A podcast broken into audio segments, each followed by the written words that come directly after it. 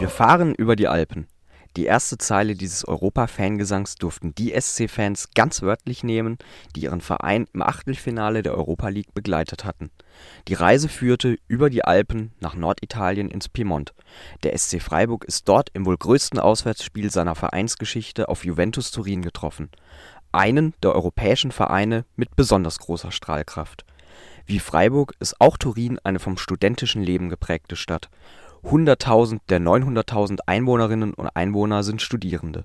Und es gibt noch eine weitere Gemeinsamkeit zwischen Freiburg und Italiens viertgrößter Metropole: Beide Städte liegen in einem großen Weinbaugebiet.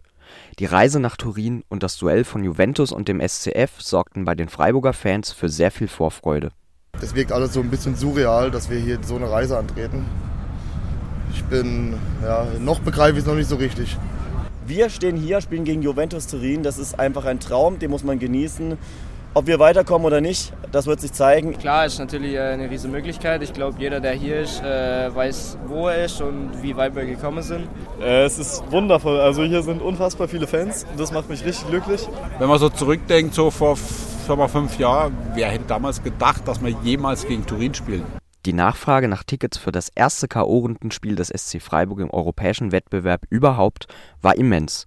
Nach den Regularien des Europäischen Fußballverbandes UEFA steht Gastvereinen allerdings nur ein Kontingent von 5% der Stadionkapazität zu. Im Juventus Stadium waren das gerade einmal etwas mehr als 2000 Gästetickets für SC-Fans. Damit war auch der Freiburger Trainer Christian Streich nicht ganz zufrieden. 2000 kriegst du noch. Das ist zu wenig. Ich habe 10.000 Geld. 28.000 Tickets hätte der SC Freiburg allein an seine Mitglieder verkaufen können. Manche Fans versuchten, über eine bei Juventus abgeschlossene Mitgliedschaft Tickets im Heimbereich zu ergattern. Drei Tage vor dem Spiel kam dann aber der Schock für alle, die ihre Karte auf diesem Weg erworben hatten.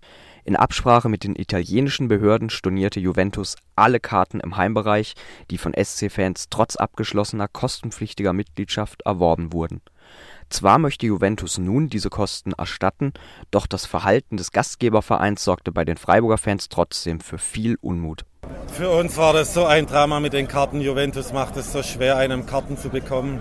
Ich habe so eine lange, man sieht es nicht im am Mikro, aber so eine lange Maillist mit Juventus. Aber wir haben es jetzt geschafft und hoffen, dass wir auch ins Stadion kommen. Ähm, wir haben 40 Euro für eine Mitgliedschaft gezahlt bei Juventus ähm, und haben gesagt, komm, wir holen uns Tickets. Und dann waren wir ähm, auf der Internetseite in der Warteschlange und waren dann Glückliche, die Tickets bekommen haben, die dann am Dienstagabend storniert wurden. Also Schmerz, viel Schmerz. Ähm, ähm, Enttäuschung. Enttäuschung, große Enttäuschung.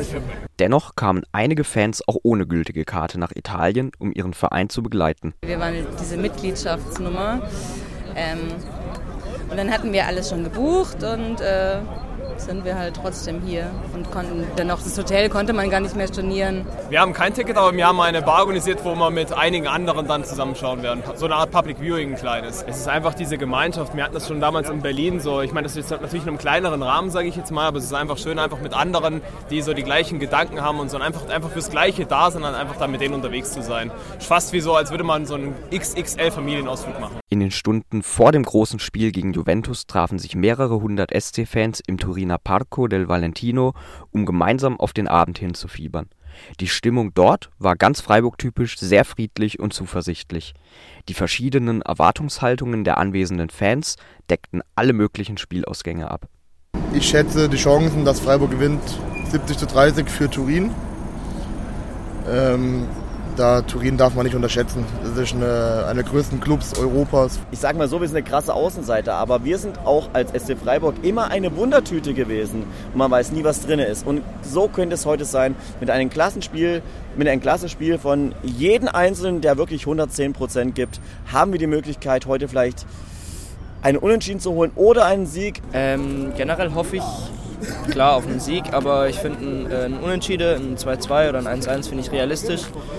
Klar, Juventus ist, glaube im Moment auch nicht so die, die Mannschaft, äh, wo raussticht. Ja, aber also so ich bin also grundsätzlich eher so, ähm, weiß nicht, badisch, pessimistisch und habe Angst, dass es irgendwie eine Klatsche gibt oder so. Ich sage jetzt mal, wir sind halt auswärts, deswegen muss man erstmal ein wenig vorsichtig sein. Ich sage jetzt mal, das Juve, wenn man so das Juve mit den vergangenen Jahren vergleicht, ist jetzt dieses Jahr vielleicht noch mit am schlagbarsten, aber ich wäre mit einem Unentschieden, wäre ich sowas von extrem happy, um dann im Rückspiel alle Karten in der Hand zu haben. Man muss halt auch ein bisschen realistisch bleiben. Ne? Turin, die haben krasse Stars wie Di Maria, ähm, ja, irgendwelche äh, Verteidiger wie Bonucci und sowas. Also die hat man halt früher im Fernsehen oder so gesehen und dachte sich so, wow, krass. Und jetzt spielt Freiburg gegen die. Also die individuelle Klasse ist natürlich schon nochmal was anderes.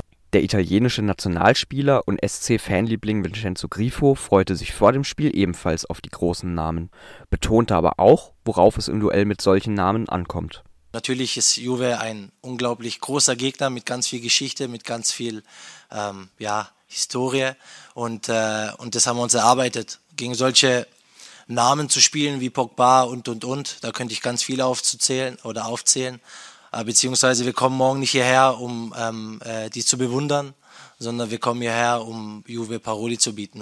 Im Stadion war der fast komplett in weiß gekleidete Freiburger Gästeblock über das ganze Spiel zu hören, auch wenn die Juventus-Anhänger dem sehr viele laute Pfiffe und eine giftige Stimmung entgegenbrachten.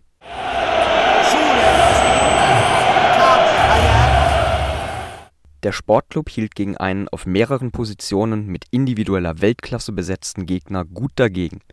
Beide Teams ließen sich kaum eine Pause, Juventus kam aber häufiger als der SC Freiburg vors Tor und ging nach einem starken Spielzug, den Weltmeister Angel Di Maria per Kopf vollendete, in der 53. Minute verdient in Führung. Gut zehn Minuten später jubelten dann aber die Freiburg-Fans. Lukas Höhler hatte den Ausgleich erzielt. Leider war es nur der vermeintliche Ausgleich, denn wegen eines vorausgegangenen Handspiels von Matthias Ginter wurde das Tor zurückgenommen. Eine sehr harte Entscheidung vom Schiedsrichter. Am Ende hat sich der SC Freiburg auf der großen Bühne in Turin respektabel verkauft und trotz der Niederlage ein Ergebnis eingefahren, das fürs Rückspiel in Freiburg alle Möglichkeiten offen lässt. Insgesamt ist das Ergebnis 1 zu 0, ist selbstverständlich verdient für Juve, aber wir haben noch ein Rückspiel und mit dem Ergebnis werden wir alles dafür tun, dass wir vielleicht äh, am Ende eine Sensation schaffen. Sollte der Sportclub mit Unterstützung seiner Fans im eigenen Stadion den Rückstand aus dem Hinspiel drehen, würde die Europareise weitergehen. Vielleicht fahren wir dann ja wieder über die Alpen.